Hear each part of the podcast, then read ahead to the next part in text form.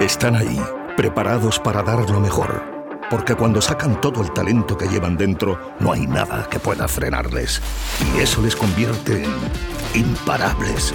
Randstad Professionals. Te presentamos la nueva generación de candidatos que tu empresa necesita. Encuéntralos en randstad.es. Javier Arres, el criptoartista español que se codea con la élite mundial. Por Fede Durán. Aclamado en la Bienal de Arte de Londres, este granadino transformó su pasión por el dibujo en una forma de creatividad protegida por los NFTs y el blockchain. España, afirma, ignora todavía este fenómeno emergente. Érase una vez un hijo de maestra y policía que dibujaba incansablemente. Lápices de colores, gomas de borrar, hojas del galgo, cuadernos y sacapuntas formaban una evidencia abigarrada y monolítica. El niño, Javier Arres, Motril 1982, estudiaría Bellas Artes. Cuando el momento acontece, sin embargo, irrumpe la decepción. El academicismo era tan bestia que solo iba a las clases de dibujo. Pasaron los años y entonces conocí a un director de teatro que me sugirió que me formase en diseño gráfico y producción multimedia. Rememora Arres, uno de los criptoartistas más cotizados del planeta. Ese pequeño giro de tuerca forjó su carrera. España, admite apesadumbrado, nunca fue una opción. Un rosario de trabajos en distintas agencias de diseño gráfico de Madrid, logotipos para bodas, bautizos y comuniones, llenaba la nevera, pero el verdadero trabajo comenzaba al llegar a casa ya caída la tarde. Mi objetivo era desarrollar un estilo propio. De lo contrario te pedían que copiases a otros. Siempre he creído que el mercado era internacional. Aquí la meritocracia no funciona. Sus ilustraciones han aparecido en cabeceras tan prestigiosas como The New York Times y Corriere della Sera. Parte del sueño se cumplía, aunque el problema de fondo persistiese.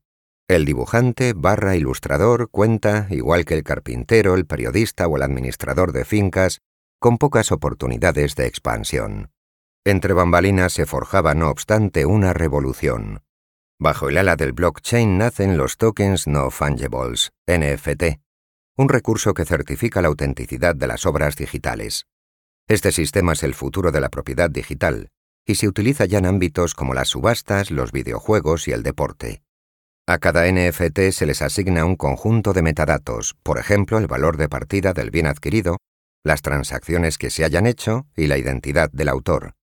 Arres descubrió así el inmenso potencial de plataformas como Maker's Place, Super Rare o Mito, lugares perfectos para vender sus obras y proteger la propiedad intelectual. El folio deja paso ahora a la tableta y los dibujos estáticos se convierten de repente en visual toys, es decir, en un objeto pop surrealista, barroco, lleno de detalles y fantasía, con elementos de robótica, cables, retrotecnología, una máquina objeto que invita al espectador a imaginar y cuya utilidad no se acaba de comprender. Es una especie de artefacto para jugar visualmente en un bucle infinito. Los coleccionistas que se mueven en este nuevo entorno son más jóvenes de lo habitual. Proceden principalmente de Estados Unidos, Gran Bretaña, Nueva Zelanda y China, y se clasifican, según Arres, en tres categorías. Los compradores ballena, aquellos que viven en el ámbito de las criptomonedas y pagan por una obra entre 10.000 euros y 100 millones, la clase media acomodada, donde la horquilla oscila entre los 3.000 y los 10.000 euros por pieza, y el rango bajo que parte de unos 100 euros. En España Arres solo conoce a un coleccionista, Pablo Fraile. Observa el criptoartista una brecha generacional. A los más mayores esto les parece una marcianada, aunque también es cierto que coleccionistas en el país siempre ha habido pocos. No es que nuestras madres fuesen a comprar un Picasso todos los meses, los gamers son menos ajenos a esta tendencia porque en los videojuegos están acostumbrados a pagar por cosas no fungibles, por ejemplo, una chaqueta fucsia para su personaje favorito o un arma de triple cañón. La gran cuestión es cómo se consume este arte emergente que los ancianos no entienden y los jóvenes celebran. Pues igual que el arte de siempre, pero en otros dispositivos. Muchos coleccionistas tienen en sus casas o galerías pantallas de gran tamaño pensadas exclusivamente para estas obras, y pueden enseñarlas desde el teléfono móvil o incorporarlas a sus museos en el metaverso. La utilidad también la dan el artista y el NFT. El hecho de ser propietario de un visual podría darte derecho a participar en una puja exclusiva. Es como aportar un valor adicional a través de un club. Explica a Res.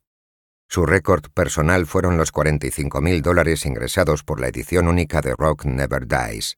Un loop de un minuto y medio con música, rascacielos psicodélicos y un aire a Yellow Submarine.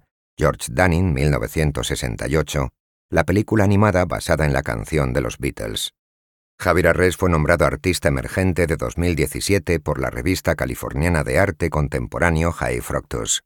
Ganó en 2019 en la Bienal de Arte de Londres y ha llegado a ocupar el decimocuarto puesto en la lista mundial de criptoartistas. Hace un par de meses se trasladó a Fuerteventura en lo que podría ser una revisión modernizada y muy flexible del periplo de César Manrique. Vivo de esto porque soy 100% internacional.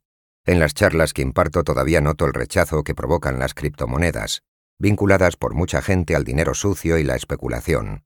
Hablamos, pese a todo, de arte, y el arte era, es y seguirá siendo un lujo.